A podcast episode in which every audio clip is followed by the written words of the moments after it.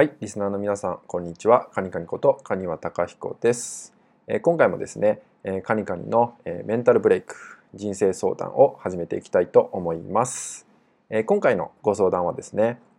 えつい人の、え言葉にですね、反応してしまって、え感情的になってしまう。えそれをね、どうしたらいいのかっていうね、ご相談がありました。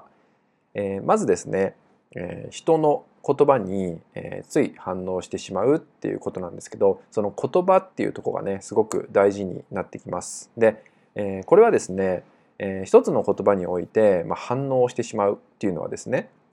え言葉の意味っていうのを、えもっと詳しく知っていくことがとても大切になるんじゃないかなと思うんですよね。言葉のあやっていうのがねあるように、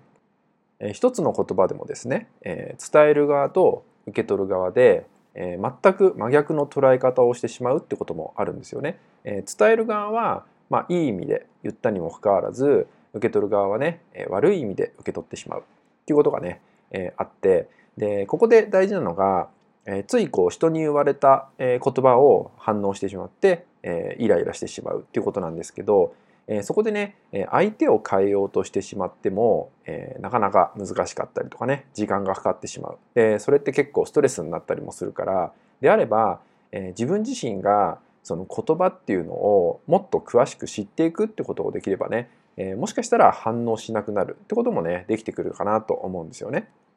でそこで大事なのがいろんな言葉に触れていくってことだと思います。まあ一番ね分かりやすいのは読書だと思うんですよね。まあ、本を読んでいくといろんな言葉が書かれてます。でその中で自分の知らない言葉っていうのも出てきます。でその言葉を調べるとかすることでも一つ言葉をね、えー、知っていくことができてくるんですよね。その言葉の意味だったりとか、えー、どういうことで使われている言葉なのかっていうのも知ることができてきます。まあ、つまりねいろんな言葉が自分の中に知識として、えー、身についてくると受け取り方っていうのの幅も広がってくるんですよね。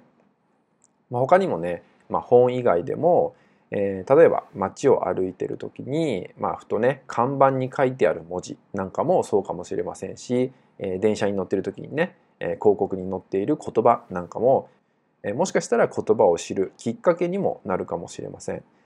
まあ、このようについ言葉に反応してしまって、え、感情的になってしまうっていう場合はね言葉を、えー、詳しく知っていくことをするだけでも大きくね変化をしてくると思うので、えー、相手をねコントロールするとかね、えー、相手にフォーカスするっていうよりはまずね自分自身が、えー、言葉を、えー、どれだけ理解していくかっていうことをするだけでも、えー、かなり幅が広がってくるし見えてくることも感じ取ることも変わってくると思うので、